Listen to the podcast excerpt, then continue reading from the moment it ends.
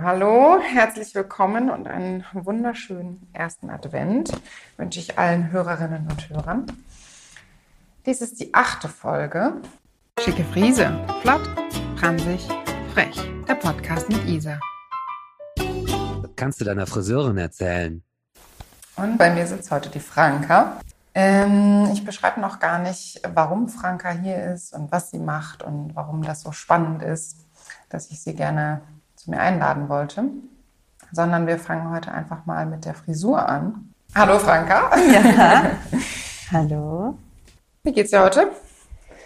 Mir geht's gut. Tut mir leid, dass ich da irgendwie zehn Minuten zu spät gekommen bin. Ich musste meine drei Hasen vor dem Marder noch retten, der äh, mich dann im Garten anstrahlte, als ich eigentlich nur meine Tasche nehmen wollte und zu dir loseilen wollte. Oh, wow. Es tut mir leid. Ähm, Du wohnst also so ein bisschen ländlich gelegen, oder? Ja, kann man so sagen. Blankenburg ist da ein kleines Örtchen und Fuchs und Hase sagen sich gute Nacht. Und von daher haben wir da immer mal regelmäßig Besucher im Garten stehen. Wir hatten früher auch Marder bei uns. Die haben immer die Fasanen gefressen. Sind nicht Marder diese Tiere, die auch in so einen krassen Blutrausch kommen?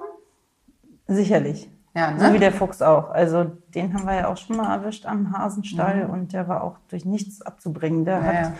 Sich nicht beirren lassen. Die werden ja sowieso immer zahmer Aha. und äh, kommen ja den Menschen äh, immer näher, gewöhnen sich immer mehr äh, an diese Menschen und deren Abfälle und lassen sich da auch äh, wenig beirren. Wenn die da einmal an diesem Stall sind und kratzen, dann kann man die anschreien, anleuchten. Echt, ja.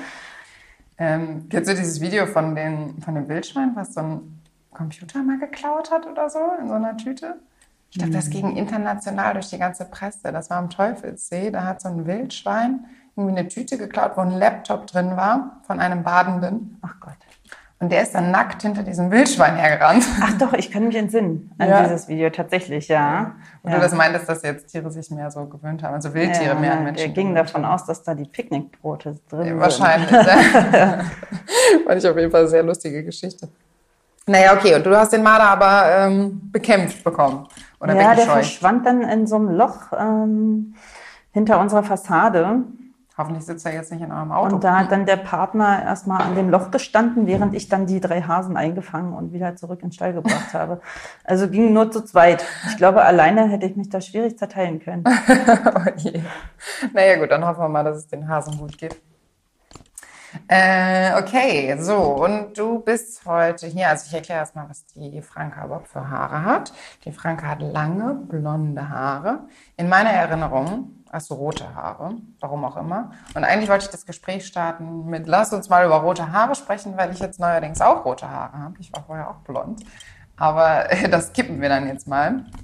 Aber du hast auf jeden Fall einen sehr schönen Blondton. Der ist so eigentlich natürlich gewachsenes Balayage quasi, ne? Oder ist da Farbe drin? Nein, der ist äh, natürlich tatsächlich ne? und passt sich immer ja dem, dem Sonnenwetter auch an. Mhm. Im Sommer werden die heller und wenn ich die dann flechte, habe ich meine dunkle und meine helle Strähne und das sieht immer ganz toll aus. Da sind immer Mhm. die Friseure ganz ben, also benei Beneiden dies, ja, ja. weil es halt nicht gefärbt ist und keine Strähnchen drin Mhm. sind, sondern das ganz natürlich so fällt. Ja, voll. Sieht voll schön aus. Ähm, apropos Flechten, weil wir dir ja heute wahrscheinlich eine relativ einfache Frisur machen, kann ich dir später vielleicht noch was flechten. Dann haben wir noch ein bisschen Zeit genutzt sozusagen. Ja, gerne. Ja, was magst du so gerne für Zöpfe? Französisch oder Inside Out? Das ist, glaube ich, die niederländische Variante vom französischen Zopf. Quasi alles andersrum, sodass der Zopf aufliegt. Du kannst mich gerne überraschen. Okay, dann versuche ich dich zu überraschen. Du hast relativ feines Haar. Was ich da immer voll gerne mache, ist vorher so ganz viel Trockenshampoo an den Ansatz. Dann kriegen die so ein bisschen mehr Grip. Das ist eigentlich auch ganz cool fürs Flechten, dann ist das nicht so angepappt. Ja, gerne. Das können wir auf jeden Fall mal ausprobieren. So, und deine Haare gehen so ungefähr bis zur Mitte vom Rücken, sind auf jeden Fall dadurch auch nicht gefärbt, sind recht gesund, aber natürlich sehr fein. Ne? Wann warst du denn das letzte Mal zum Haare schneiden? vor einem halben Jahr zum Spitzenschneiden. Und die Haarstruktur hat sich tatsächlich mit der zweiten Geburt oder beziehungsweise Schwangerschaft stark verändert, weil ich hatte vorher sehr volles Haar schon immer und habe nie geföhnt und nie gefärbt, also nicht großartig gefärbt. Mal was probiert, aber habe da immer versucht, irgendwo meine Haarstruktur gesund zu lassen mhm. und gut zu behandeln und hatte immer volles Haar. Aber mit der zweiten Schwangerschaft kam das Mädchen und das hat mir meine schönen Haare geraubt, kann man wirklich so sagen. Danach waren und hat sie, sie die jetzt wenigstens bekommen? Ja, sie hat ganz tolle, lange blonde Haare und voll und stark, ja, voluminös. Und ich habe jetzt hier nur noch so ein paar hängende Strähnchen, ja. Das ist etwas sehr traurig. Ja. Gemein. Aber eine Mutter gibt ja ihrem Kind immer alles Gute mit. Na Naja, klar, und na klar. muss ich nun so alt werden. Und äh, machst du irgendwas, dass die ein bisschen voller aussehen oder so? Oder hast du das jetzt einfach akzeptiert? Ist jetzt halt so. Ach, du ganz ehrlich, ich habe da vor einem halben Jahr mal die Friseurin gefragt, was ich machen kann, um ein bisschen Volumen wieder reinzukriegen und die Struktur zu stärken. Und daraufhin empfahl sie mir so ein Shampoo, was zum Haarwachstum anregt. Ne, Es gibt ja diese Koffein-Shampoos. Und die habe ich regelmäßig angewendet, aber ich sehe keine Erfolge. Also, ich muss auch sagen, mit so Shampoos und so kommt man meistens nicht viel weiter. Also, was man da eigentlich nur machen kann, ist optisch mit Styling-Produkten. Ne? Also, dass die halt voller aussehen, aber nicht unbedingt voller sind. Also, meine Geheimwaffe ist immer Trockenshampoo auf den Ansatz, weil so feines Haar super schnell fettig wird und dann so runterplatscht. Ähm, da muss man aufpassen, dass man es nicht auf die Kopfhaut sprüht, weil das nicht so dolle, trocknet dann halt auch schnell aus. Ne? Aber auf die obersten Haarsträhnen sozusagen, ne? Mm, so auf die ersten drei, vier Zentimeter und dann kriegt man richtig gutes Volumen. Und es gibt auch unendlich viele Produkte für Haarverdickung sozusagen. Das sind dann so schaumartige Produkte. Und die legen sich auch wie so ein Film um das Haar rum und machen die dann auch ein bisschen griffiger und ein bisschen voller. Da sollte man natürlich irgendwas sehr Hochwertiges nehmen, weil wenn man irgendwas Billiges nimmt, ist das quasi wie Klebstoff. Hm, furchtbar. Ja, ich kann dir nachher mal was mitgeben, kannst mal ausprobieren zu Hause. Ja, sehr gerne. Ja, cool. Ähm, genau. Und weil deine Haare so fein sind, würde ich ja auch sagen, was du wahrscheinlich unterschreibst, dass wir gar keine großen Sprünge machen, wirklich einfach ein Stück abschneiden, ganz gerade halten, wahrscheinlich keine Stufen oder irgendein großes Brimborium, weil sie ja dann immer feiner werden. Ne? Da fehlt ja sozusagen dann das Deckhaar, wenn man Stufen macht. So viel wie nötig, so wenig wie möglich. Genau. Das ist der oft gesagte Spruch hier. Also was wäre denn für dich so das höchste der Gefühle? Ah, da muss ich sagen, ähm, appelliere ich zurück an deine Professionalität.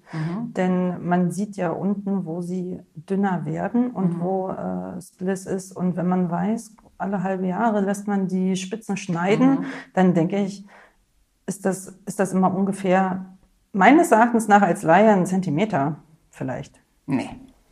Sagst du nicht. Also in einem Monat wachsen die Haare ungefähr einen Zentimeter. Das heißt, nach Ja. einem halben Jahr sind es sechs Zentimeter oder ein bisschen mehr. Also ein bis zwei im Monat Okay. gewachsen. Und ich mache meistens so den Durchgucktest. Also alles, wo man schon den Pullover drunter sehen kann, muss eigentlich ab. Und wie viel wäre das bei mir? Das wäre jetzt bei dir dann doch ein bisschen mehr als ein Zentimeter. Es ist schon Zwei? zwei? Mindestens drei oder vier. Oh. Die sind schon dünn, ne? Guck mal, wenn ich das hier festhalte, was ich hier in der Hand habe, das ist alles von deinen Haaren, was ich noch in der Hand Das ist aber länger als drei Zentimeter. habe. Ja, Isabel. das stimmt. da hast du recht. Aber hier sind so verschiedene Längen auch drin, wenn ich das jetzt hochhalte. Kannst mal gucken. Ne, Hier sind so ein paar kürzere, hier unten. Hier sind so ein paar längere. Das heißt auch, dass da schon was abgebrochen ist, ne? Ja, ich sag dir auch, warum das so ist. Weil mein Job einfach ähm, keine tolle Frisur äh, zulässt und ähm, meine Haare oftmals richtig böse in irgendwelche Masken und Gummis gequetscht werden. Ah ja. Und okay. ich im Vollschutz natürlich überhaupt keine, ähm, ja, also Naja. das ist- ist schwitzig, dann bilden sich Knoten und dann muss ich da auch mal was abschneiden, weil ich gar nicht die Zeit habe, mich da jetzt mit zu befassen, so, um meine ganzen Knoten da Ah, extrem okay. langatmig rauszufriemeln. und deswegen bin ich da wirklich der leider ungeduldigste Typ ever und mache einfach schnipp, schnapp und weg ist es. Aha, die sind also Problem gelöst. schon mal gekürzt worden. Na gut, naja, ich würde mal sagen, ich halte es jetzt mal an, so, das darf nicht Ja, weg. Das sind so da zwei, sind wir uns einig. Zentimeter. Das ist in Ordnung. Genau. Und hier vorne ist so ein bisschen angeschrägt, ne? Mhm. Und das soll ich auch wieder nachschneiden? Naja, beziehungsweise wenn der Scheitel jetzt wahrscheinlich richtig wäre. Aber Mhm. Das ja, heißt richtig? Also hast du den sonst nicht an der Seite? Doch, habe ich. Hast du Habe ich heute extra nochmal so gemacht nach dem Haarewaschen. Ähm, aber wenn der jetzt mittig wäre, klar, wäre da so ein bisschen Stufenschnitt drin an der Seite. An den Seiten. Aber du trägst ihn nie mittig. Mm -mm, nicht mehr. Nö, dann würde ich ihn auch so lassen. Dann würde ich es einfach so schneiden, Ja. wie es fällt immer. Ne? Genau, dann würde ich sagen, dass ich kurz unterm Kinn anfange, weil hier fängt es ja auch Ja, ungefähr richtig. Mhm. unterm Kinn an. Ne? Und mach das dann symmetrisch, weil wenn ich es jetzt wieder auf Mitte schneide und du das dann auf links drehst, Nee, ist es ja wieder passt ja unsymmetrisch. nicht. Ne? Genau. Gut, dann würde ich sagen, wir gehen dir einmal kurz die Haare waschen, bevor wir die schneiden. Und danach erzählen wir mal den Hörerinnen und Hörern, was denn überhaupt so interessant an deinem Leben ist. Gerne. Außerhalb des Privatlebens natürlich. also, ähm, dann dürftest du mir einmal folgen. Ich nehme so eine größere. Soll ich die Haare hochhalten? Nee, nee, ich mach schon. Das ist eigentlich immer so beim Haarewaschen, die Leute wollen nur helfen, aber dann fangen sie an, ihre Haare hochzuhalten und dann komme ich nicht mehr an den Nacken ran und dann sind die Arme im Weg und das ist eigentlich eher unförderlich. Gut.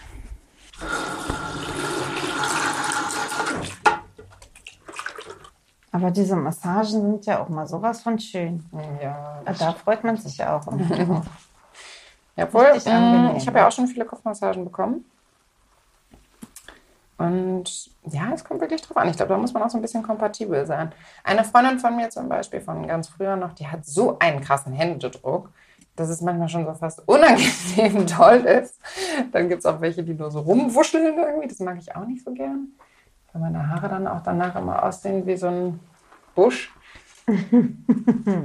Ich wasche zum Beispiel immer nur den Ansatz und gar nicht die Längen und Spitzen, weil ich will eigentlich nicht, dass das Fett da rausgeht aus den langen Längen und Spitzen. Oh, wie schaffst du das?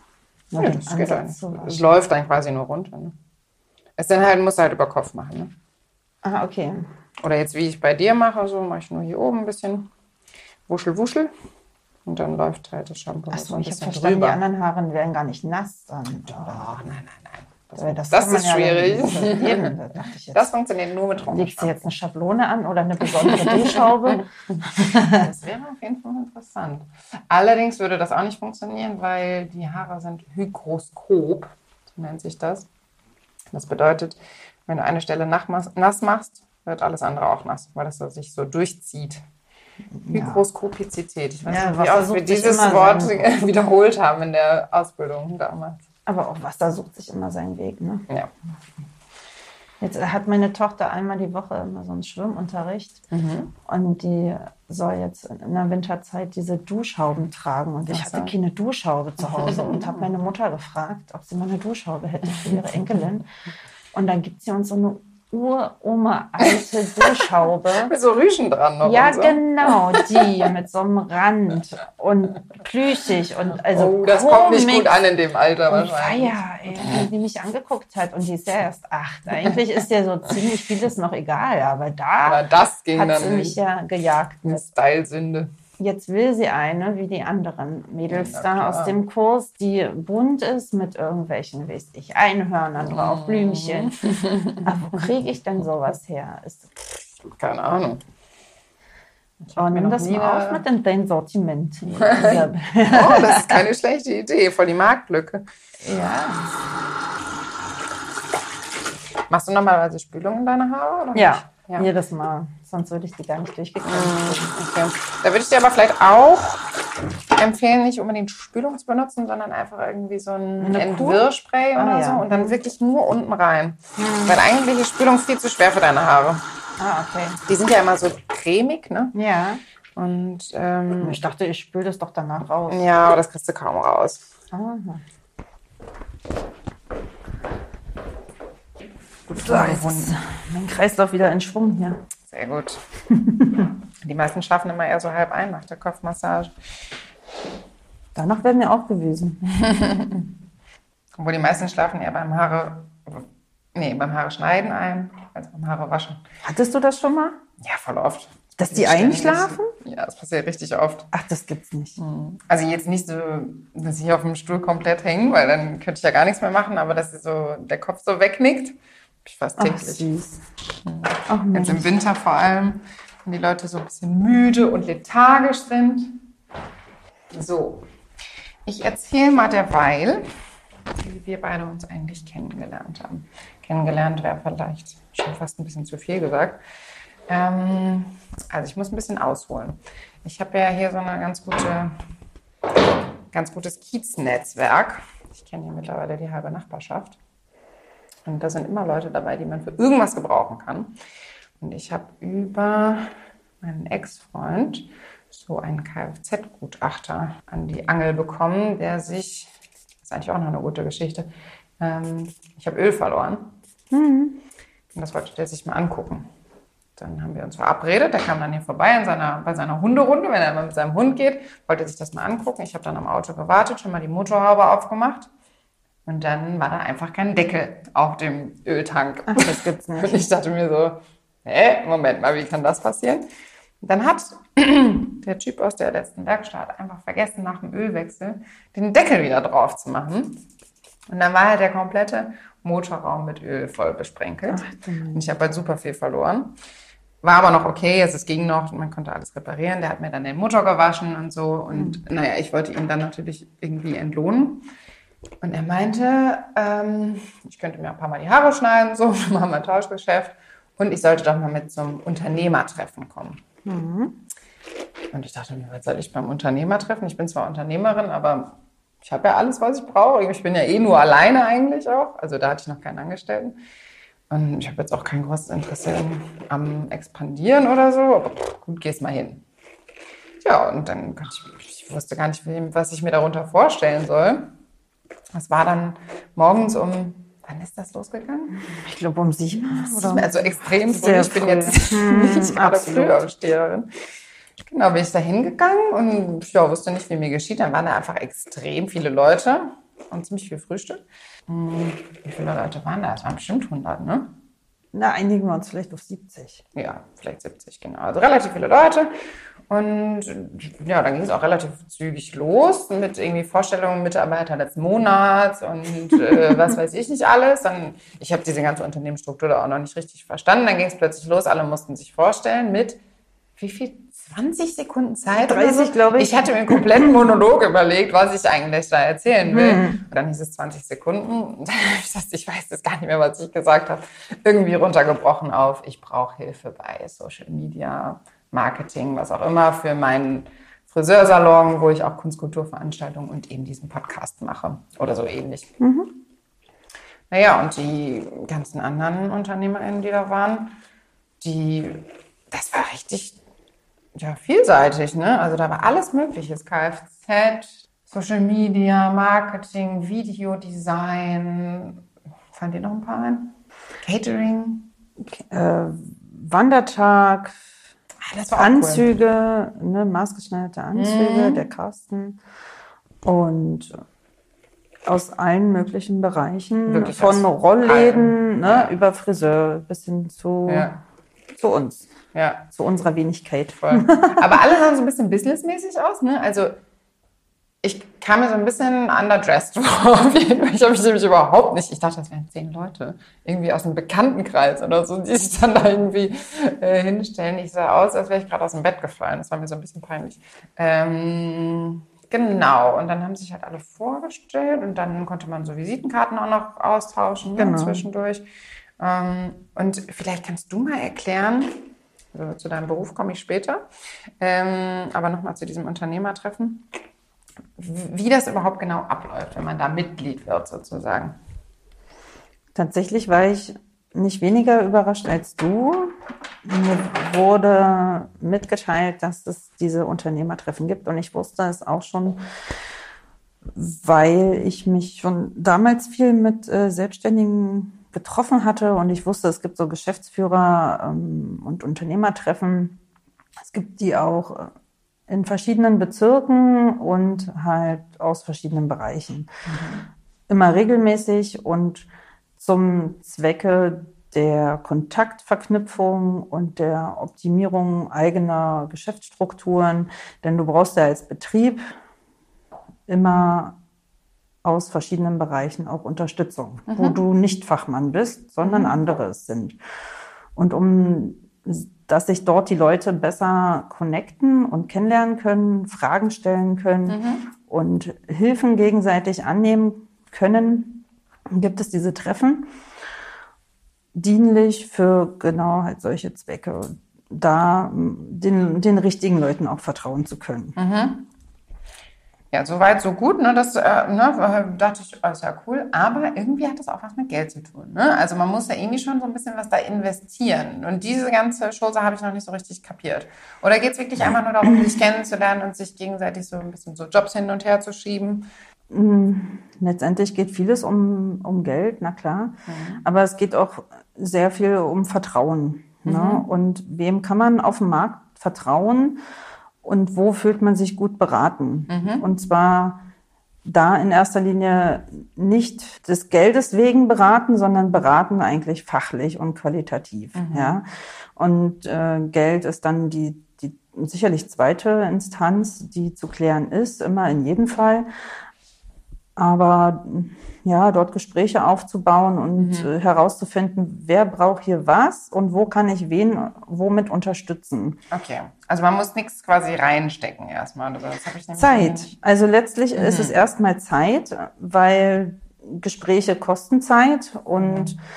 Anwesenheit äh, Ah, okay, ne? Also ohne den so, einen geht das andere nicht. Reinhängen sozusagen, richtig. Ne? um da richtig Mitglied zu werden. Regelmäßigkeit ähm, im, im, in der Anwesenheit sind halt erstmal die Schritte schlechthin, um natürlich die anderen Instanzen dann aufbauen zu können. Mhm. Und nur dadurch, dass du dich dort natürlich äh, zeigst und präsentierst, mhm. wirst du irgendwann natürlich immer in den Köpfen auch der anderen sein und die wissen, okay, okay ich brauche jetzt irgendwie ähm, ein Webdesigner oder genau und zum Beispiel ein Webdesigner. Ein Mensch, da war doch der aus dem Treffen, den mhm. kann ich doch mal kontaktieren. Mhm. Ja. Okay, alles klar. Und du hast das, glaube ich, sogar auch einen ganz guten Kontakt da geknüpft, ne? Was mhm. schon mal schön ist. Ja, dadurch, dass wir äh, dass die eh Lieferanten sind bei uns. Ne, kam ah, das ja. bei, bei mir zustande, der Kontakt. Und so wurde okay. ich, so wie du, auch angesprochen, dort mhm. doch mal Zeit zu nehmen und das alles kennenzulernen. Und dem bin ich dann gefolgt. Ja. Ja, ich fand das auch super spannend und so. Ist für mich halt nicht unbedingt. Ich hatte auch nochmal mit denen telefoniert, aber es ist für mich jetzt nicht unbedingt von Relevanz, weil ich habe alles, was ich brauche, sage ich mal so. Ne? Wenn ich jetzt, keine Ahnung, vielleicht nochmal einen zweiten Laden aufmachen wollte oder so, dann würde ich mir das vielleicht überlegen. Ne? Aber an sich so war das Treffen total spannend. Und danach hatte man dann auch noch voll viel Zeit, sich so miteinander einfach zu unterhalten und sich so ein bisschen auszutauschen. Was macht der oder die? Da waren ja doch auch relativ viele Frauen, ne? Ja. Die Frauen haben sich doch schon lange bewiesen. Ja, eigentlich schon. Vor allen Dingen du ja auch, ne? Du hast ja auch ein eigenes Business aufgebaut. Und ähm, da würde ich mal jetzt mit einsteigen, damit die Hörerinnen und Hörer jetzt überhaupt mal wissen, warum ich dich, dich denn aus den vielen Frauen und Männern eingeladen habe, äh, ausgesucht und eingeladen habe. Und zwar hast du eine Firma für Tatortreinigung. Und ich bin ein Riesenfan von der Serie Der Tatortreiniger und von dem Schauspieler Bjarne Madel. Und dann habe ich dir die Frage gestellt, die dir wahrscheinlich schon 50.000 Menschen vor mir gestellt haben. Und zwar, ob du den kennst. Und dann äh, kam nicht einfach nur die Antwort, ja, kenne ich oder kenne ich nicht oder habe ich schon mal gesehen oder so, sondern äh, dann kam eigentlich die Geschichte, die mich so brennend interessiert hat, beziehungsweise so naja, mit offenem Mund hat stehen lassen, weil mir das Ganze überhaupt nicht klar war. Also, vielleicht erzählst du einfach mal, was du mir erzählt hast ähm, über die Tatortreinigung und über deine Begegnung mit Piane Madel.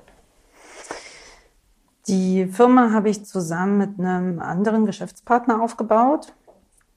Und äh, der Kontakt, den der Geschäftspartner im Prinzip mit dem Bjarne Madel hatte und äh, immer noch hat und pflegt, mhm. ist halt der, dass der Bjarne sich auf seine Serie vorher natürlich vorbereitet hat. Mhm. Und das konnte er nur anhand einer Begegnung mit einem, in Anführungsstrichen, echten Tatortreiniger mhm. am besten tun das tat er und traf sich also mit äh, dem Christian Heistermann, mhm. der ihm gesagt hat, wie seine langjährige Erfahrung in der Praxis aussieht, welche Herausforderungen man dort begegnet mhm. und was einen erwartet, mit welchen Strukturen gearbeitet wird, mit welchem Material gearbeitet wird, wie mit ähm, Hinterbliebenen umgegangen wird und in welcher Situation natürlich ähm, die Menschen dich kontaktieren und auch emotional ähm, dir gegenüberstehen.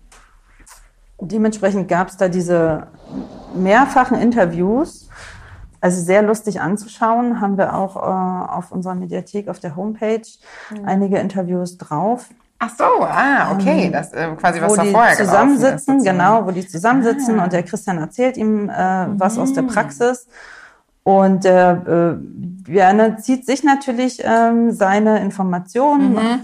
raus, die sie für die Entstehung der Serie brauchen, Mhm. um dass die Serie den Realismus hat, der wichtig ist. Mhm. Und äh, auf der anderen Seite natürlich dann noch sein ähm, Input an Humor mit klar. reingeben kann. Hat er das auch produziert denn selber? das das glaube ich nicht. Aber er muss ja irgendwie dann mit am Inhalt beteiligt gewesen Auf sein. jeden ne? Fall. Ja, Ja. da gehe ich mal stark von aus. Ne? Aber wie kommt man denn dann überhaupt auf Tatortreinigung? Weil was du danach erzählt hast, fand ich ja viel spannender, dass es eigentlich noch gar nicht so lange ein Beruf ist. Tatortreinigung selbst, oder? Sehr unausgebaut, richtig.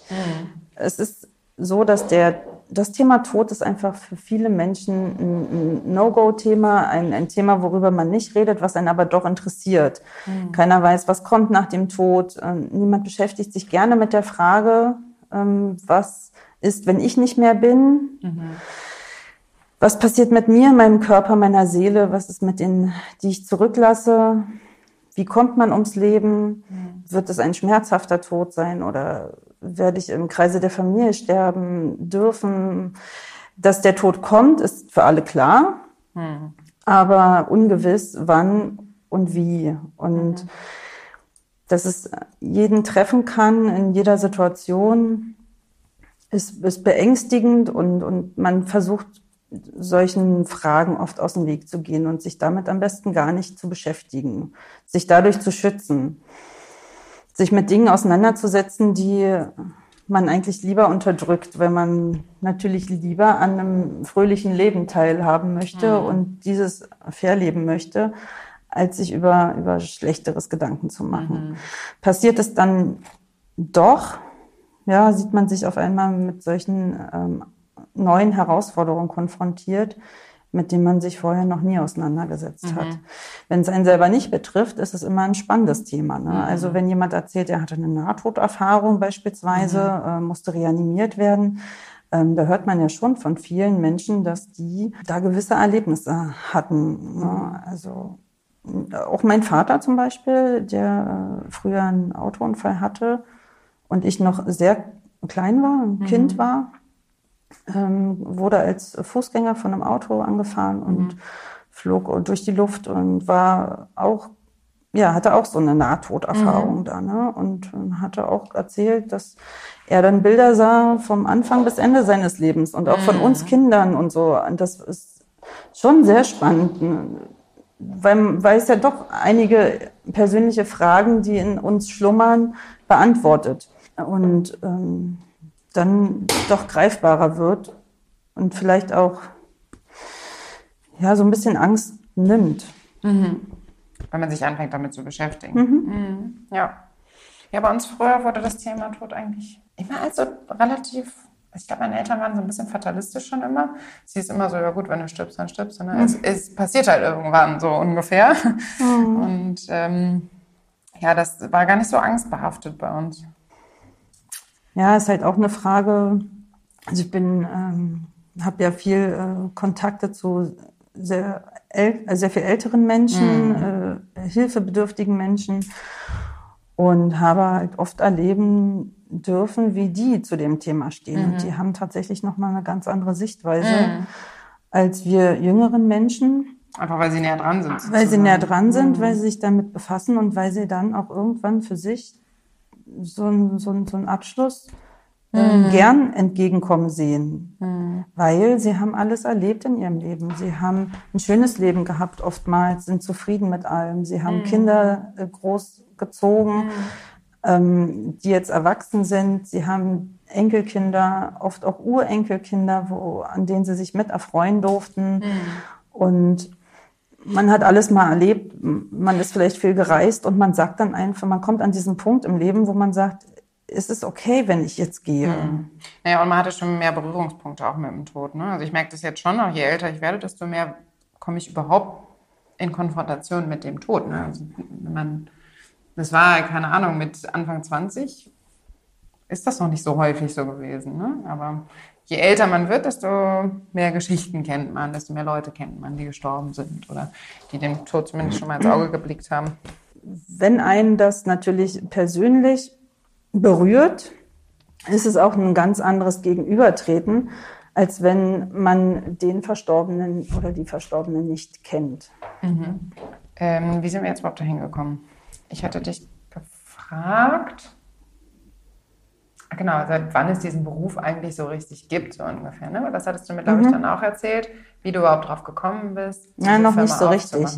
Also es waren damals vor rund 30 Jahren äh, gab es diese Branche noch gar nicht. Und mhm. der Bedarf kam mit Kundenanfragen tatsächlich. Der Herr Heistermann hat das in Deutschland ja in seiner Gebäudereinigungsfirma, die er hatte, schon viele Jahre aufgrund von Kundenanfragen irgendwann als Dienstleistung aufgenommen. Mhm. Weil es verzweifelte Anrufer gab, die sagten, Mensch, äh, meine Mama ist verstorben, mein Papa ist verstorben Ne? Wer macht das? Ja. Äh, und was ist denn jetzt hier damit eigentlich? Sie sind ja eine Reinigungsfirma, würden Sie sich dem annehmen? Und die und davor, wer, wer, hat das davor gemacht? also davor ist äh, wirklich wahrscheinlich die Dunkelziffer die Angehörigen ne, letztlich, mhm. die es selber umgesetzt haben mhm. aus ihrer Verzweiflung heraus, nicht wussten, wo sie sich hinwenden können mhm. und stillschweigend das so hinnahmen, wie die Polizei ihnen den Ort äh, übergeben hat. Mhm. Und das haben wir tatsächlich heute auch nicht so selten, dass die Polizei da nicht ähm, oder unzureichend aufklärt in, in vielen Fällen, mhm. die Hinterbliebenen damit alleine dastehen mhm. und gar keinen roten Faden haben, äh, wie sie sich zu verhalten haben. Auch mhm. gar nicht damit rechnen, dass in dieser Wohnung noch irgendwelche Rückstände sind. Mhm. Und ähm, du hast auch noch irgendwas erzählt, dass häufig das einfach dann irgendwelche Putzkräfte gemacht haben und die wurden dann auch irgendwie dahin bestellt und das ist da dann auch häufig so zu Nicht gemacht haben, machen. Weil mhm. tatsächlich ah, ist, immer es noch so, machen. ist es so immer noch, dass die Tatortreinigung der Gebäudereinigung ähm, äh, oder in die Gebäude, in die Branche der Gebäudereiniger fällt. So. Mhm. Und die Gebäudereiniger, die haben natürlich ihre alltäglichen Unterhaltsreinigungen in Treppenhäusern, in Büros, mhm. in Privatwohnungen und da geht's wirklich um das, ähm, um, um das einfache Reinigen, so betitel ich das jetzt mal. Mhm. Und denen laufen jetzt die Aufträge zu, die Hausverwalter, Eigentümer mhm. oder Hinterbliebene haben, wenn dort Unfälle, Suizide oder Leichen gefunden werden mhm. oder vorkommen. Gott, lass mir gerade den Rücken runter gerade. Und ja, leider ist das, ist das gerade auch das, was ich wirklich ähm, brenzlig sehe, weil die, die Qualität, äh, also ich, ich sehe es nicht qualitativ, dass das genau dorthin reinfällt, äh, in diese Gebäude, Gebäudereiniger-Sparte sich befindet, weil die Mitarbeiter gar nicht entsprechend geschult und ausgebildet sind für solche Fälle. Mhm. Na, einmal aus hygienischer Sicht und einmal auch aus ähm, psychologischer Sicht. Weder da selber fortgebildet werden im Unternehmen, im, im eigenen Umgang damit, wie gehe ich selbst mit den Bildern um, mhm. die ich dort erlebe, sehe, aufnehme wie gehe ich mit den Hinterbliebenen um, die, die weinend vor mir stehen mhm. und sich in einem Schockzustand oftmals noch befinden und viele, viele Fragen haben und da viel, viel Verzweiflung aus denen spricht. Mhm. Und wie gehe ich hygienisch mit der äh, Herausforderung um, dass ich dort menschliche Sekrete mhm. entfernen soll, die aber immer noch äh, ein potenzielles Bakterienwachstum dort haben mhm. und krankheitsauslösend sind. Und aus den Gründen sehe ich es dort unangebracht, einfach in der ja, Ausführung. Ja, auch die Reinigungskräfte sind ja wahrscheinlich völlig überfordert, ne? Da würde ich ja selber in eine Schockstarre verfallen, wenn es heißt, ja, jetzt erst putzen wir hier den Flur und den Aufzug und dann gehst du mal kurz da in die Wohnung, da ist gerade übrigens jemand gestorben. Absolut. Also leider auch von den, von den Arbeitgebern in dieser Hinsicht nicht genug ernst genommen, Mhm. was da eigentlich umgesetzt werden soll, was die für Anforderungen Mhm. stellen an ihre Mitarbeiter.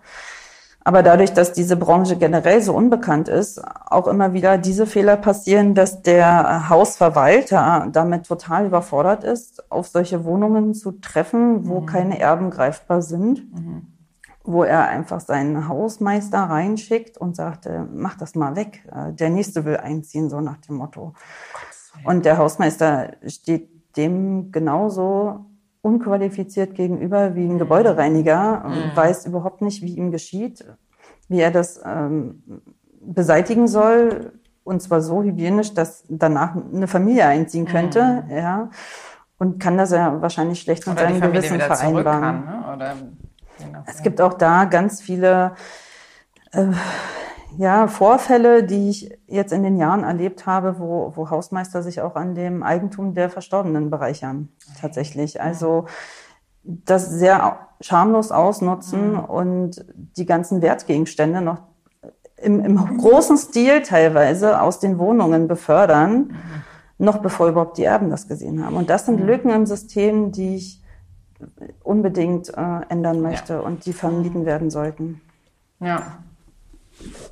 Und ähm, wie ist das dann genau abgelaufen? Habt ihr Menschen eingestellt, die dann erst so eine Art Ausbildung gemacht haben zum Tatortreiniger oder zur Tatortreinigerin? Oder sind das Gebäudereinigungskräfte, die dann sich nochmal speziell schulen für Tatortreinigung? Also der Beruf Tatortreiniger, den gibt es nicht. Aha. Den muss man wirklich äh, so klar ausdrücken, äh, Mhm. weil es kein geschützter Berufszweig ist. Aha, Es okay. ist- also das ist so ein bisschen. Es ist überhaupt gar kein anerkannter. Beruf. Ne? Es gibt ja so eine äh, Schummelbezeichnungen wie, wie Coach oder Reporter, Mhm, kann ja, sich ja, ja. jeder nennen. Ja, und das, äh, da gibt's Oder keinen. True Crime Detective oder so. Also irgendeinen Schwachsinn äh, gibt's da immer, wie man sich betiteln kann, was man aber nie gelernt hat. Und deswegen haben wir leider auch ganz viele, ähm, ich wollte jetzt sagen Faker, aber äh, also ganz viele auf dem, auf dem Markt, die, die angeben zu sein, was sie nicht sind. Und das kontrolliert keiner. Okay, also so Stümper quasi, die dann Absolut. auch im Zweifelsfall richtig großen Schaden anrichten können, ne? vor allen Dingen bei den Hinterbliebenen. Finanziell und seelisch. Ne? Also wir haben äh, ja andere Wettbewerber, nenne ich sie mal vorsichtig, die Besichtigungstermine vereinbaren mit den Hinterbliebenen, wo von vornherein gesagt wird, bring bitte 500 Euro mit in Bar, nur dass ich komme und besichtige. Ja, da ist noch gar nichts passiert. Jemand kommt und besichtigt. Mm, Sachen, die dann veröffentlicht werden, einfach in den Medien, ja, Fotos, die vor Ort gemacht werden, wo keiner gefragt wird, ob das überhaupt in Ordnung äh, ist, ja, und, und schwarz da unter der Hand äh, Summen gezahlt werden sollen. Ich meine, die, die Hinterbliebenen sind in einem Trauerzustand, die sind oft gar überfordert mit Beerdigungsfragen. Wo sind welche Unterlagen? Wie gehe ich jetzt voran? Also was habe ich zu tun? Die haben gar keine Zeit, sich um ihre Trauer zu kümmern, weil sie erstmal einfach nur funktionieren müssen und viele Entscheidungen treffen müssen und natürlich auch oft nicht vergleichen zwischen den Firmen, Das weil schamlos das einfach zu viel ist. Ja, das beansprucht die, die Hinterbliebenen so extrem, dass sie sagen, kommt einfach und macht es weg, ist mir egal, äh, was es kostet, wo ich dann sofort sage, stopp. Das Ja. bitte nie sagen, weil das ist wirklich eine offene Eingangstür für viele Firmen, die das schamlos ausnutzen. Ich erinnere mich ganz gut, dass äh, mein Vater ist Polizist und der hat immer gemeint, dass wenn er so Todesnachrichten überbringen musste, das war natürlich immer furchtbar, aber meistens die Leute raffen es einfach auch gar nicht so im ersten Moment. Und genau das, was du meintest, man kommt in so einen Automatikmodus rein. Er meinte, das Erste, was die Leute meistens gesagt haben, ist, oh, da muss ich ja, äh, muss ich jetzt auf der Arbeit anrufen, dass ich nicht kommen kann. Oder da muss ich jetzt dies machen und jenes machen. Na, die Information ist noch gar nicht äh, durchgedrungen. Also dieses Funktionieren müssen ist halt auch so ein bisschen dieses deutsche Denken, diese deutsche Erziehung. Du musst funktionieren, egal was auf dich einprasselt. Ja, du darfst nicht aufgeben, du darfst dich nicht hängen lassen und äh, die erste Reaktion ist oft dieses nicht wahrhaben wollen, ist die erste Phase der, der Trauerbewältigung. Das heißt, nach einer Todesüberbringung muss man damit rechnen, dass einem entgegengesagt wird, das kann nicht mein Kind sein. Mhm. Ja, das ist so das, was die Leute das erste Mal verspüren nach so einer Meldung. Und wie lange solche Phase anhält, ist nicht klar. Das ist ganz individuell. Das heißt, man muss wirklich sehr viel Feingefühl beweisen. Ne? Was ist da jetzt eigentlich gerade los? Ja, in dem Menschen, den ich jetzt gegenübertrete. Ne? Und die Tatortreiniger sind ja wirklich dann eigentlich sozusagen auch die ersten mit am Ort, mit der Polizei wahrscheinlich zusammen. das denkt man sich so. Nein, ist nicht so. Ah, okay. Die Spurensicherung ähm, kommt ja auch noch dazwischen Ah, ja. und der Bestatter. Das heißt, ähm, da läuft's nur in Amerika korrekt, muss man mal so sagen. Da ist, sind die Tatortreiniger direkt an der Seite der Polizisten und warten die Spurensicherung ab und dürfen dann in die Wohnung. Der Beamte wartet vor der Tür, die Tatortreiniger machen äh, ihre Desinfektionsmaßnahmen und erst wenn die Wohnung sauber ist, wird abgeschlossen, die Tür versiegelt und dann, wenn durch Polizeibeamte freigegeben, die Hinterbliebenen wieder rein dürfen. Da gibt's einen ganz klaren roten strukturellen Faden, wo jedes Gewerk sozusagen auch wissentlich danach erst reinkäme, ja, und auch der Hinterbliebene. Das ist leider bei uns in Deutschland noch nicht so geregelt. Und auch dadurch natürlich ähm, steht da eine Tür offen, eben gerade für solche Hauswärter, ja, die sich da an, an Sachen vergreifen, die ihnen nicht gehören oder Hinterbliebene in Wohnungen kommen, wo sie von den letzten äh, Spuren ihres Liebsten herauslesen können, was da passiert ist. Da steht noch die Wodkaflasche, da sind die Schlafmittel, da liegen, liegt die Kleidung, du siehst, äh, wie er sich von einem Raum in den nächsten geschleppt hat, was alles betroffen ist an, an Tapete, Wänden, Türen, Klinken, ne? vielleicht auch das Telefon, was da noch äh, mit Blut neben der äh, neben dem Blut liegt oder so. Ne? Also Mensch wollte vielleicht noch eine Rettung anrufen, hat es aber nicht mehr geschafft, wie auch immer. Aber man malt sich natürlich da die Geschichte hinter aus. Das lässt sich nicht vermeiden. Wenn du die Bilder siehst, dann assozi assoziierst du die letzte, diesen letzten Kampf. Ja. Und dass das den, den Hinterbliebenen zugemutet wird, ist für mich ein absolutes No-Go. Und damit rechnet man auch nicht, wenn man in eine Wohnung kommt, die von der Polizei freigegeben ist. Punkt. Ja. Das ist äh, was, was ich äh, schaffen will, irgendwann als ähm, Grundlage vorauszusetzen, dass dies nicht mehr zugemutet wird. Das ähm, hört sich nach einem sehr hohen Ziel an, also einem sehr moralisch hohen Ziel an und äh, ist auf jeden Fall unterstützenswert. Ähm, das heißt, was würde ich denn machen, wenn mir jetzt sowas mal passieren würde? Jeder kann ja in die Situation kommen, dass ähm, man sich auf Arbeit befindet, dass man auf Arbeit mit Maschinen arbeitet, dass ein, ein Mitarbeiter einen Unfall erleidet mit der Maschine oder von einem Podest fällt. klar, das ist also auch diese Unfallreinigung äh, fällt ja damit rein in diese Sparte Tatort, ja. Und sicherlich Also gehen wir mal davon sind aus, hier hätte jetzt mein Kollege, was weiß ich, sich aus Versehen mit der Schere erstochen. Und äh, der stirbt daran. Äh, ja, möglich, aber auch äh, vom Organischen her. Ne? Es gibt ja so Bluterbrechen und so. Wir hatten viele Büros, wo auf einmal jemand einen Magendurchbruch hatte, Blut abbrach. Oder sagen wir mal und sowas, so. weil das ja Also realistischer sind- ist.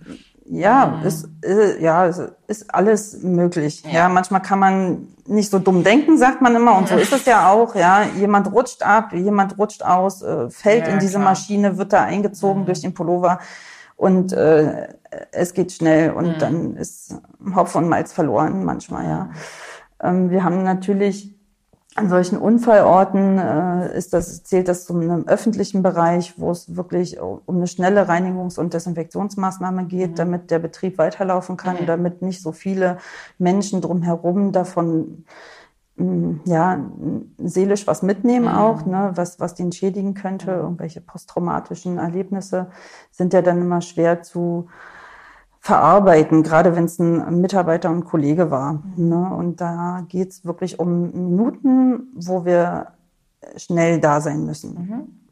Aber es gibt auch diese typischen Leichenfundorte von älteren Menschen, die wenig soziale Kontakte hatten, keine regelmäßigen Besuche von Angehörigen haben und Wo länger liegen. länger liegen. ne? Richtig, Mhm. wo sie länger liegen.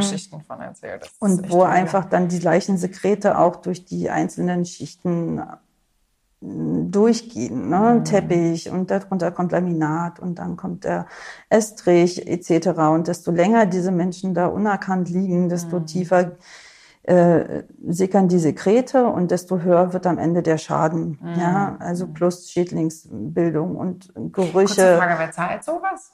Mhm. Wenn äh, es Hinterbliebene gibt, die Mhm. bekannt sind und die das Erbe nicht ausschlagen, ist es Mhm. tatsächlich die Familie oder die Hinterbliebenen, die Erben. Also ja. da gibt es keine Versicherung für oder irgendwie sowas? Die Versicherung gibt's für die Hausverwalter, wenn es nämlich eben keine Erben gibt. Ah. Dann äh, fällt das auf, fallen die Kosten auf die Hausverwalter Mhm. und die Hausverwalter haben dann die Möglichkeiten in ihren Hausrat äh, Grundversicherungen sowas mit abzudecken Mhm. und über die Versicherung zu regeln. Und was wäre dann, also wenn man jetzt mal weiterdenkt, gibt es so eine, gibt es wahrscheinlich nicht, weil es den Beruf nicht gibt, aber so eine Art Siegel oder so, was man sich, oder gibt es da irgendwelche Diskussionen darüber, dass man sich irgendwie ein Zertifikat verleihen lassen kann oder was weiß ich, damit man Genau, dann also- auf irgendeiner Website oder was direkt sehen kann, ah, okay, die Leute wissen, was sie da tun. Genau, also aufgrund dessen, dass es diesen Beruf, Berufszweig ja so nicht zu erlernen Mhm. gibt. Keine Möglichkeit besteht, da irgendwie ta sich Tatortreiniger zu nennen. Ähm, gibt es Seminare? Ich mache auch Seminare. Ich mache die Seminare für Gebäudereiniger, die sowas mit in ihrer Branche aufnehmen möchten. Ja, also die können sich ähm, schulen und müssen aber wenigstens einen Desinfektor im Betrieb haben. Ja, und so sagt man, ein Tatortreiniger muss also mindestens einen Desinfektor haben, einen staatlich geprüften Desinfektor. Mhm. Ein Desinfektorenkurs ähm, beziehungsweise die Ausbildung zum Desinfektor Das gibt es aber. gibt es Offiziell. und die ist ähm, mit einer der kürzesten Ausbildungen, die man machen kann in Deutschland. Die dauert nämlich nur drei Monate. Ähm, es gibt noch ganz schnelle Kurse übers Wochenende. Bin Mhm. ich überhaupt kein Fan von, weil in dieser Zeit überhaupt nicht das vermittelt wird, was notwendig ist, um Ja, diese. das setzt sich ja auch alles in dieser Serie so hart kompliziert an, dass man sich so denkt, um Gottes Willen, okay, da muss man echt viel wissen. Ne? muss man und man muss auch ein medizinisches Gefühl de- für Mhm. Übertragungsmöglichkeiten haben und ein, ein, ein gewisses medizinisches Denken Mhm. äh, als Grundlage eigentlich ha- besitzen. Denn ansonsten ist es tatsächlich möglich, am Freitag noch der Dönerverkäufer zu sein und am Montag der Tatortreiniger. So, Mhm. mal schnell übers Wochenende. Und das, finde ich, muss unterbunden werden. Mhm. Ja, das gilt verboten, weil das einfach so extreme Anforderungen an einen stellt, ähm, diesen Job ausüben zu können, Mhm. dass das nicht jeder kann und machen sollte. Verstehe. Und du arbeitest aber auch als Tatortreinigerin oder bist, machst du Seminare und machst dein Business und so und hast dann eben überhaupt gar keine Zeit mehr für. Ich bin Krankenschwester. In erster Linie, ich bin äh, genau gelernte, ich bin gelernte Krankenschwester. Ich habe an einem kleinen katholischen Haus damals in Berlin, äh, Frohnau, gelernt und war dann äh, zehn Jahre als Krankenschwester tätig. Ähm, wollte eigentlich immer zur Kripo, habe das dann auch noch mal später versucht nach den äh, zwei Kindern und mein Papa ist übrigens auch bei der Polizei. Ah ja. Deswegen war da auch immer schon so dieser Wunsch da, in diese Richtung zu gehen. Meine Eltern sagten immer, na, du bist so sozial und mach doch was Soziales. Na gut, habe ich Ja, hast ja eine gute. Mischung gefunden. Genau, darum ging es zum Schluss. Letztlich Mhm. ging es darum, eine, eine gute Mischung zu finden. Was, was vereint eigentlich äh, Kripo und Krankenschwester Mhm. und wo brauche ich beides? Ne? Also Ah, wo, wo kann ich tätig sein, ohne dass ich auch Krankenschwester Mhm. umsonst gemacht habe? Und bin dann auf diese Branche der Tatortreinigung gestoßen, Mhm. habe den Christian Heistemann kennengelernt, habe mir das in seiner Branche angesehen und habe mich hingesetzt und habe gesagt, ähm, ich wollte das ja eigentlich als Minijob machen, noch zu meiner Krankenschwesterntätigkeit. Aber ich sehe ganz viele Defizite in dieser Branche und habe offen mit ihm diese ähm, Kritik äh, besprochen und gesagt, ich habe mir das jetzt hier drei Monate angeguckt, bin mit deinen Mitarbeitern mitgelaufen und ich habe gesagt, das, das und das und das und das ist No-Go. Das geht nicht, das ist zu wenig, also das äh, geht gar nicht oder das ähm, fehlt gänzlich. Ja, und ich habe das einfach als Krankenschwester mit einem ganz anderen Blickwinkel gesehen ja. als wie ein Gebäudereiniger. Ähm, dann wäre ja die Frage auf jeden Fall interessant, was machst du denn anders als Gebäudereiniger? Und ich glaube, es wäre vielleicht ganz cool, mal so ein paar Bausteine da zusammenzufassen. Was beinhaltet eigentlich so eine Fortbildung, Ausbildung, Weiterbildung zum Tatortreiniger oder zur Tatortreinigerin? Aber bevor wir dazu kommen, föhne ich dir mal einmal kurz die Haare. Die sind nämlich pitschnass und ich hoffe, du frierst noch nicht. Langsam doch. Ja, ne? jetzt kommt die warme Föhnluft.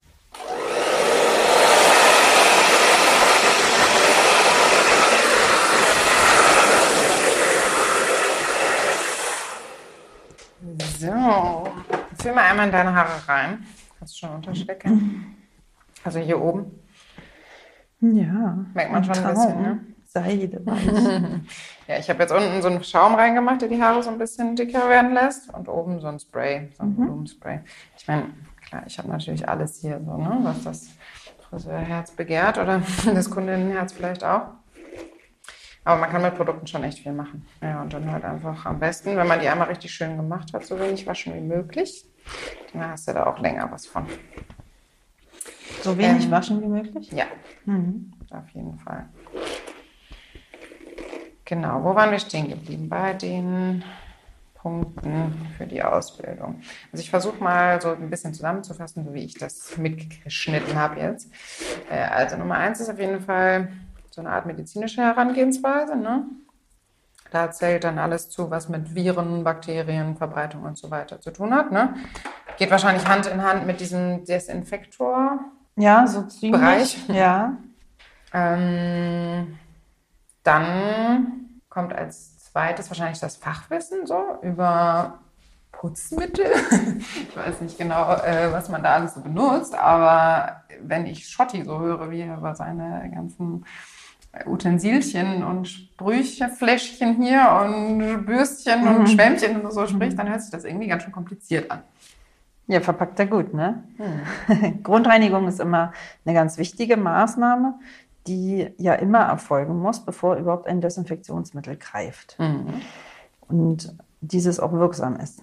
Deswegen bleibt das nie aus, äh, sich mit der Grundreinigung zu befassen und da Bescheid zu wissen, fachlich. Richtig. Okay. Also da muss man schon einiges wissen. Ist nicht mal so eben gemacht, so ungefähr. Absolut. Und äh, was ich mich noch gefragt habe, ich benutze ja hier voll viel Wasserstoffperoxid. Ne? Und das ist ja im Endeffekt das, was die Farbe aufknackt im Haar. Und das ist ja irgendwie, wird auch häufig so als Bleich- und Putzmittel verwendet. Ne? Wird das in der Tatortreinigung auch benutzt? Ja, das Wasserstoffperoxid ist ein ganz, ganz wichtiger Faktor äh, und ein ganz wichtiger Bestandteil in der Reinigungs- und Desinfektionsmaßnahme vor Ort, da es die roten Blutkörperchen auch aufspaltet, den Farbstoff sozusagen, ähm, weiß reagieren lässt, genau, und auch an, an Stellen reagiert, die man mit dem bloßen Auge gar nicht erkennen würde. Und wenn die Leute dann da irgendwie schon anfangen, irgendwie rumzuschrubben oder sonst was, ist das. Äh, Das beeinträchtigt unsere Arbeit stark, weil unsere Mittel dann nicht richtig greifen können und nicht an Stellen teilweise mehr greifen, wo wir es uns aber eigentlich erwünscht hätten. Mm, Und Teilbereiche sind dann schon durchnässt mit irgendwelchen Sagrotanreinigern oder so, die äh, ganz doll abweichen von den Mitteln, die wir verwenden. Ja, das müssen gelistete Mittel sein, laut den Richtlinien des Robert-Koch-Instituts.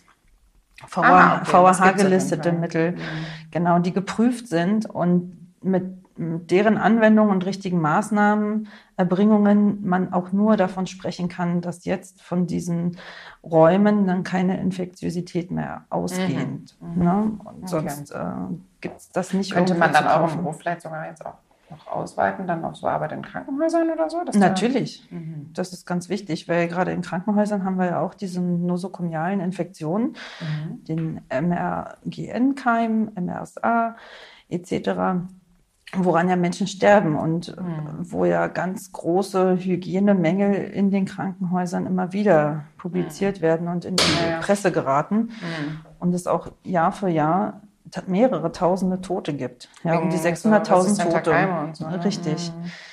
Und da ist es ganz, ganz Wow, wichtig. 600.000 pro Jahr? Pro Jahr in Deutschland. Das ist Richtig. ja ein Witz dagegen. Ja, das wird immer nicht so gerne publiziert, aber dem ist so. Und das sind natürlich genau die immunschwachen Menschen wieder, die dort eigentlich die Heilung suchen im Krankenhaus, aber dann durch den ganzen Stress und den Personalmangel immer wieder solche Hygienemängel auftreten und Übertragungen möglich gemacht werden. Und dadurch haben wir da ja auch wiederum Nachbarländer, die da schon weiter sind als wir in Deutschland, die nordeuropäischen Länder wie Schweden und Norwegen haben da ihre Hygienekonstrukte schon weitaus Ja, Schweden äh, verbessert. Norwegen, die sind einfach alle besser als alle anderen. Ja, leider, man muss es so sagen. Und es ist schade, dass wir uns da zu wenig dran orientieren. Ja, Ich dir mal ganz kurz zwischendurch so ein bisschen dieses Trockenshampoo drauf. Nicht erschrecken. Mhm. Kannst ruhig weiter sprechen. Da sind äh, auch naja. die baulichen Maßnahmen ganz anders gegeben, Mhm. ne? weil diese ganzen Isolationszimmer, die wir jetzt auch brauchen in Corona-Fällen, äh, die müssen ja immer eine Schleuse haben, ne? wo die Schwester Mhm. Ach so, durchläuft. mhm, Und diese baulichen Maßnahmen haben wir hier überhaupt nicht äh, zu der Anzahl gegeben, wie sie eigentlich vor, vorhanden sein sollte. Ja? Und, Also da kannst du auch mit deinem Fachwissen aus dem Krankenschwesterdasein weiterhelfen. Ja, daher ist äh, im Prinzip jeder Leichenfundort Mhm. äh, ebenso zu sehen wie auch ein infektiöser Bereich. Ja, Ganz verstehe. klar. Und da ist es auch irrelevant, ob derjenige tatsächlich was hatte oder nicht. Ja, also ja. da haben Mhm. wir ein, da haben wir ein exponentielles Bakterienwachstum, Mhm. welches eine Übertragungsmöglichkeit ist und eine Gefahrenabwehr unverzüglich stattfinden muss, bevor Nachbarn da betroffen sind. Mhm. Die müssen geschützt werden. Ja.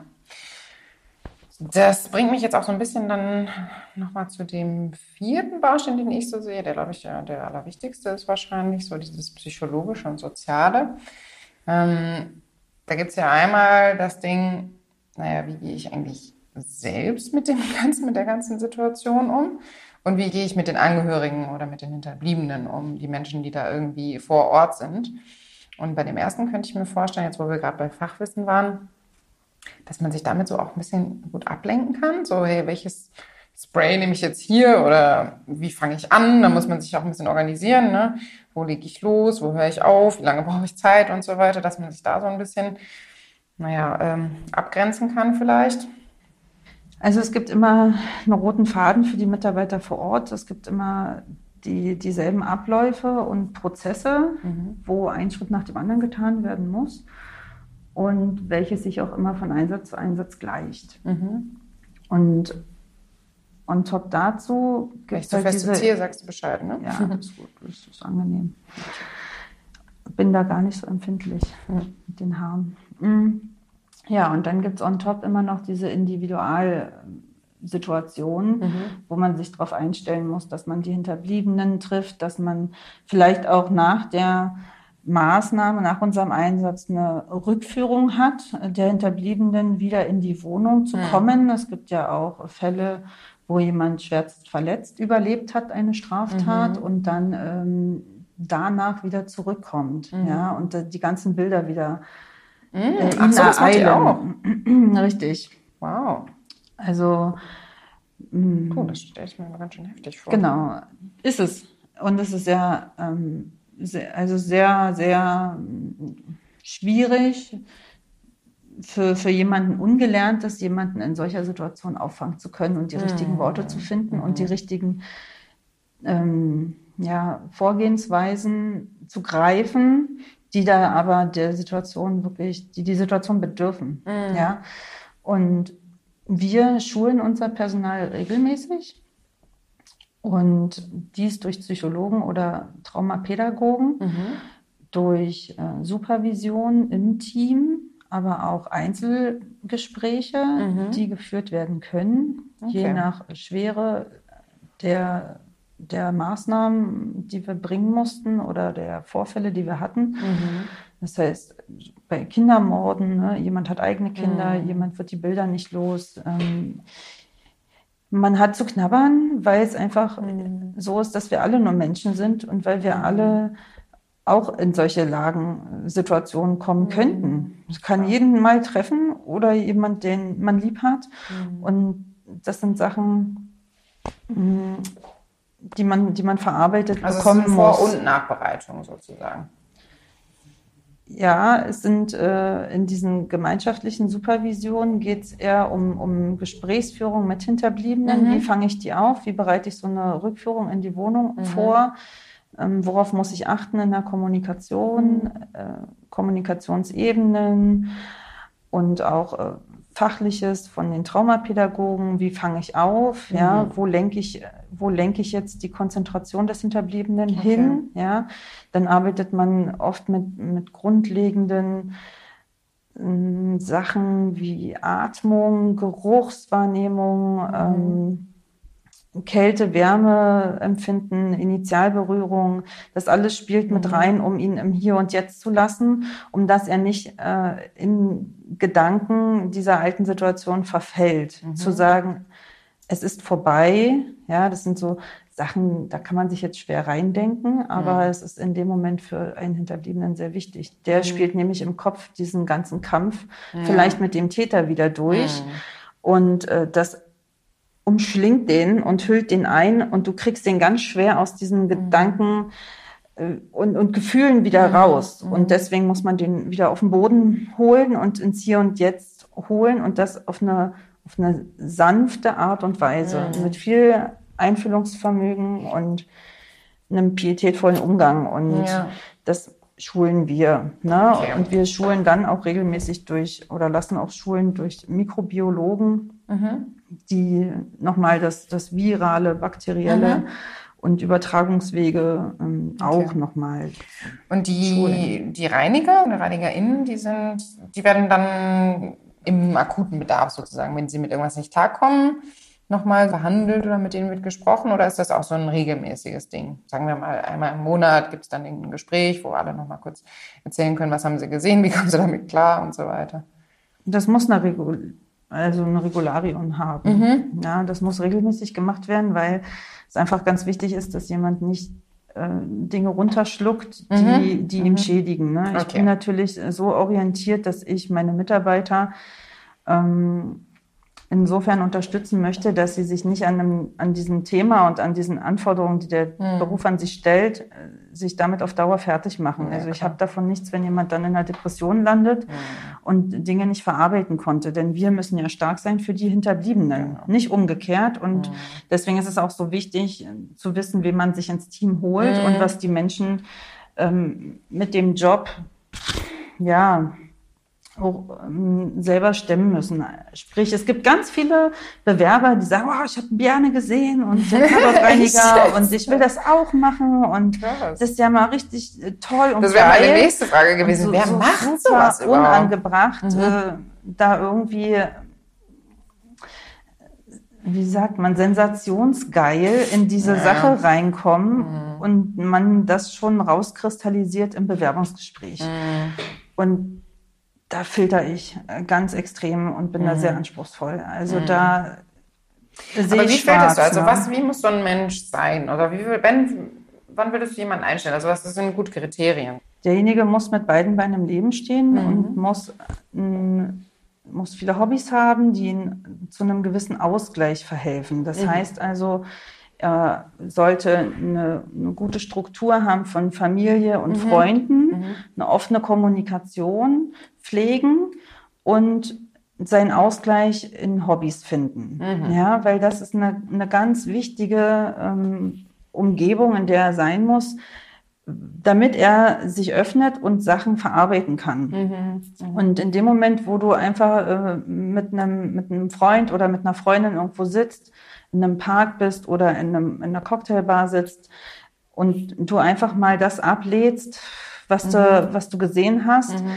Ähm, natürlich unter Beachtung des Datenschutzes, aber ja, soweit, was einen selber berührt, ne, mhm. zum, zum Besten gibt, zum Ausdruck bringt, das ist ganz wichtig. Mhm. Wenn jemand zu Hause sitzt und den ganzen Tag Playstation zockt mhm. und sich dazu vielleicht noch den Kopf voll Drogen ballert, mhm. dann ist das nur eine Frage der Zeit, wo der daran kaputt geht, so einen mhm. Beruf auf Dauer auszuüben. Ja.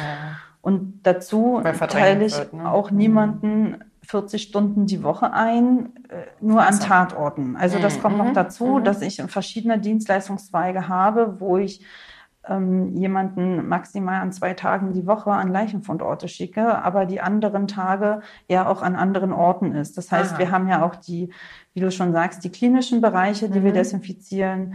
Wir haben gerade ganz viele Firmen und Betriebe, die einfach prophylaktische Maßnahmen machen lassen mhm. aufgrund Coronas. Okay. Und da ist man dann wieder in sauberen Umgebungen und Atmosphären und nicht immer in diesen Extremsituationen drin, weil das kann kein Mensch Die auf ganze Dauer Zeit ertragen. Das habe ich mir schon gedacht. Naja, und der Schotti, der macht das ja aber so sehr humorvoll, sagen wir mal so. Gibt es auch manchmal Momente, in denen man irgendwie überhaupt Humor angebracht ist oder so? Oder Scherz? Also, es ist auch eine Art Verdrängungsmechanismus, so, ne? dass man mal so drüber scherzt oder so. Es ist tatsächlich in den medizinischen Berufen weit verbreitet, dass man viele Sachen auch einfach mal belächelt, um Mhm. Druck rauszunehmen aus der Situation. Genau. Was mir manchmal schwerfällt, ist, dass, ich weiß nicht, kennst du Tage, wo du aufstehst und du hast einfach richtig gute Laune? Du denkst so, okay, nichts kann mich heute bremsen. Ich äh, habe einfach richtig Bock, äh, meinen Job zu machen. Ich habe gute Laune. Vielleicht ist man verliebt oder vielleicht äh, scheint die Sonne und die Vögel zwitschern und du bist einfach gut drauf.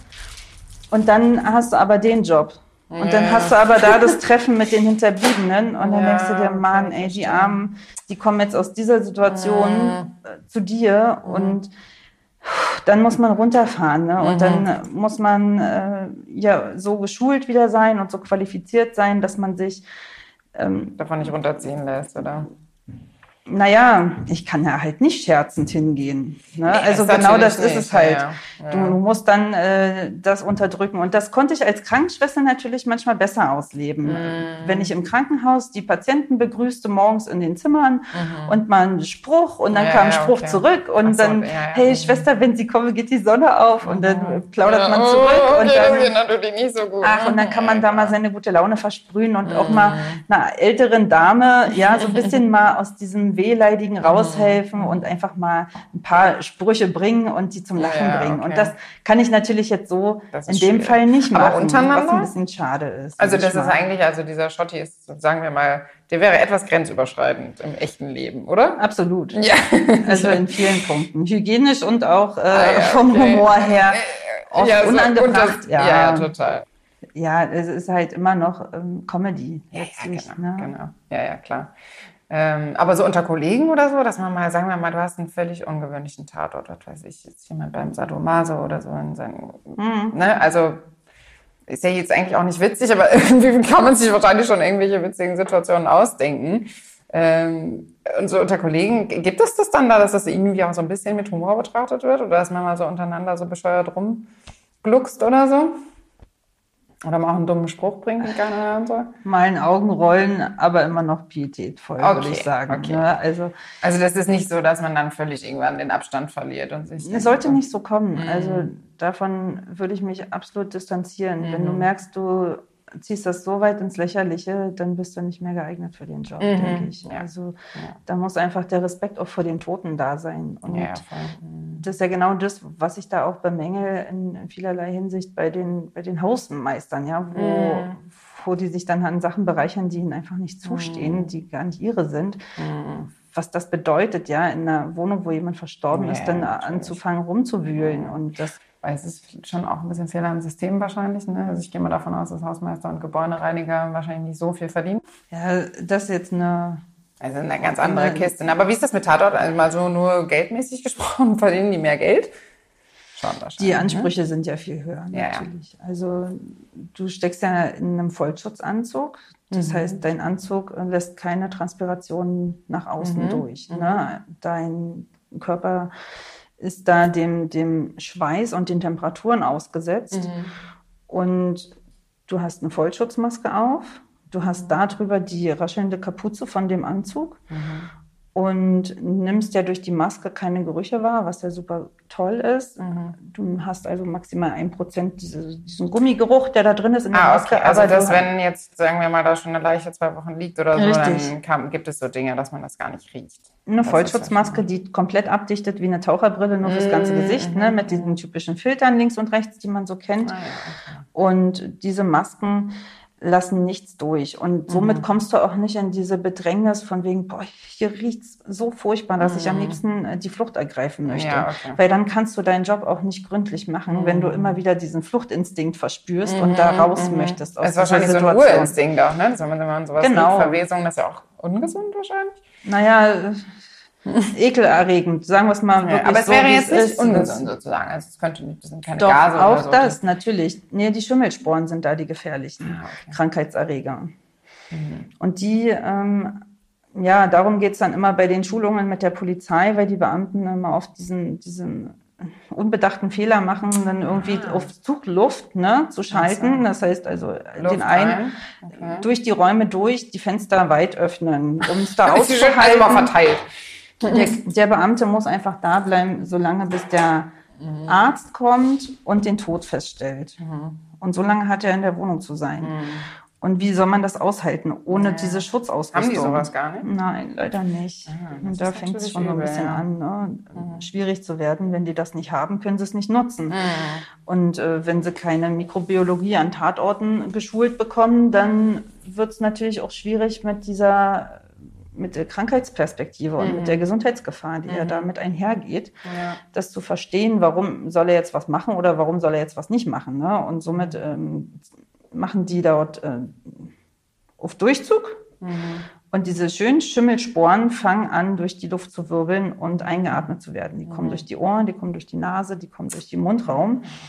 Und somit lösen die Krankheiten in dem Körper aus, die tatsächlich auch zu schwerwiegenden mh, Krankheitsabläufen führen können und natürlich dann auch für den Arbeitgeber zu Krankheitsausfällen. Ja, okay. Und dies gilt es zu verhindern. Also deswegen mache ich diese Schulungen. Nun müssen wir das nur noch hinkriegen, dass die auch entsprechende Schutzausrüstung mitbekommen für solche Fälle. Denn natürlich können sie das nicht anwenden, wenn da der Täter noch vermutet wird. Das ist mir ganz klar. Das will ich auch gar nicht. Ja, aber es gibt so Bevor ich Fälle den suche, lege ich erstmal meine Maske an. Geht gar nicht. Sind wir uns einig. Aber es gibt Fälle, wo man eins und eins zusammenzählen kann. Der Briefkasten ist überfüllt, die Nachbarn beschweren Ja. sich über Gerüche aus dieser Wohnung Ja, okay. und die haben ja den Nachbarn schon seit drei Wochen nicht mehr gesehen. Naja, da weiß man, worauf man trifft. Ne? Ja, und deswegen sollten die polizeilichen Dienstwagen wenigstens für solche Fälle mit einer entsprechenden ähm, Schutzausrüstung schon ausgestattet sein. Okay. Ähm, ich stelle dir jetzt eine Frage.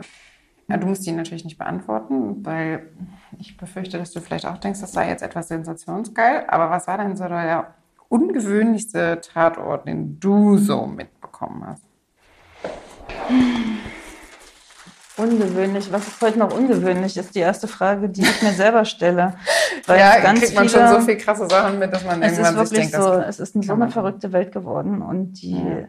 diese Gesellschaft ist manchmal so schwer nachvollziehbar in den Handlungen, aber tatsächlich sind äh, die skurrilsten Fälle, die wir haben, jene, die mit psychisch erkrankten Tätern zusammenhängen. Ah, okay. Weil das die dann so eine Schizophrenie haben und Psychose. absolut äh, uneinschätzbar, solche Menschen, wenn die regelmä also nicht regelmäßig ihre Medikation nehmen oder Schübe bekommen, sind die wie von Sinn. Und das nachzuvollziehen als Motiv ist, ist ganz, ganz schwierig. Und die, die Handlung an sich ist so barbarisch schon wie in diesem Wahn, dass die unbremsbar sind durch, durch Eingreifen von Polizeibeamten, von Nachbarn. Die sind, ja, wie du es eigentlich vorhin, auch wenn jetzt, aber da spiegelt sich das wieder, ne, so ein bisschen Blutrausch, was wir besprochen haben vorhin. Stimmt, Ne, bei, richtige bei dem Thema Fuchs und dem dem Marder oder so, wenn die dann so Hunger haben und so richtig ähm, gar nicht Wahn. mehr wahrnehmen, wenn da ein Mensch neben denen steht, sondern die wollen jetzt den Hasen haben, ne? Und da so einen Scheuklappen haben links und rechts und diesen Tunnelblick.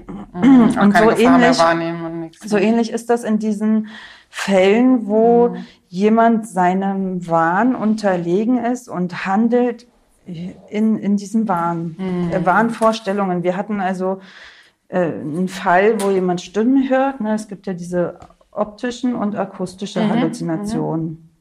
Er hatte diese akustischen Halluzinationen und auch da gibt es nochmal zwei Spaltungen.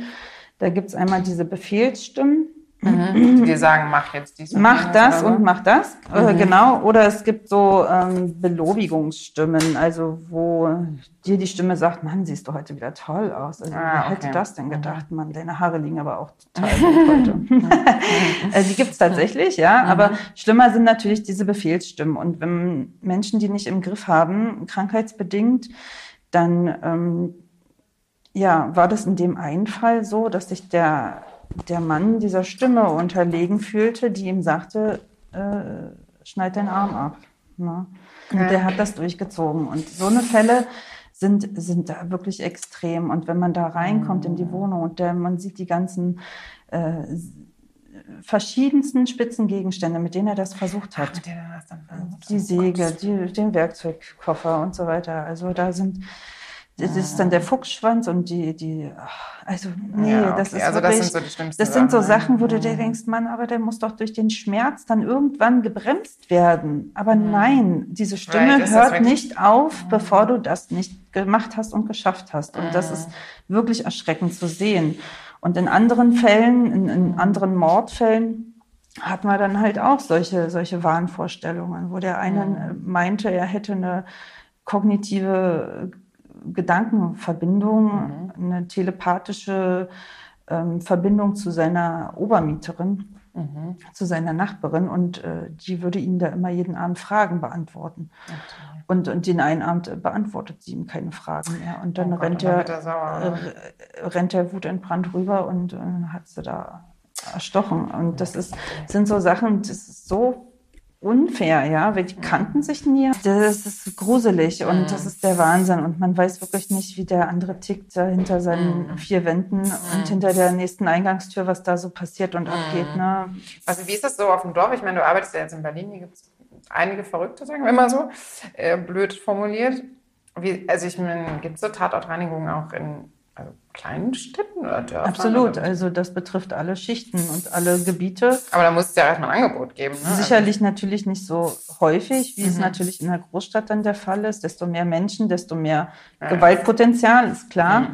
Aber auch in ländlichen Gebieten ha haben wir keinen Schutz, weil oft ein Motiv auch ein, ein einfaches Gefühlschaos ist, wie Eifersucht oder Neid oder Wut und, und Leute in, in, in Sachen reintreibt. Ja, Und da fahrt ihr dann aber auch hin, dann so zum Beispiel, also jetzt so im Umland? Oder auch dahin, ja, wir fahren. Okay, also ihr seid schon weitläufig unterwegs. sind wir, sozusagen. ja. Okay. Ähm, ja, ich glaube, das war meine letzte Frage und wir haben auch schon extrem lange gequatscht. Der Mund ist schon fusselig. Dafür sehen deine Haare so wie aus. Ich habe schon gesehen, so nebenbei, ja, ich würde es gerne mal von hinten Das zeige ich dir betrachten. auf jeden Fall. Ich habe dir jetzt rechts und links, können wir gleich mal ein Foto von machen, Ja, rechts und links so einen niederländischen, französischen Topf gemacht, wie auch Mhm. immer. Ähm, und die hinten so ein bisschen zusammengetüdelt, oh wow, wie okay. so ein kleiner Ich sehe wirklich aus wie eine Franzose. Könntest jetzt ja auch hier pikante süß. von Anti-Werbung machen. Sehr niedlich, ja. Hatte ich noch nie an mir, siehst du? Ja, ist doch cool. Ich habe es auch ungefähr mit 30 Nadeln festgesteckt. Das heißt, ich hoffe, dass das die Nacht überlebt. Wenn nicht, ist nicht schlimm. Dann kannst du die auch einfach hinten runterhängen lassen oder selbst nochmal so zusammenwursteln oder so. Ja, vielen Dank. Gerne. Ich danke dir herzlich, dass du da warst. Das war mega spannend. Und jetzt, glaube ich, gucke ich nochmal den Tatortreiniger als quasi ähm, zweite, zweite Runde und betrachte das vielleicht auch nochmal mit anderen Augen. Und ich finde es richtig cool, dass du das machst.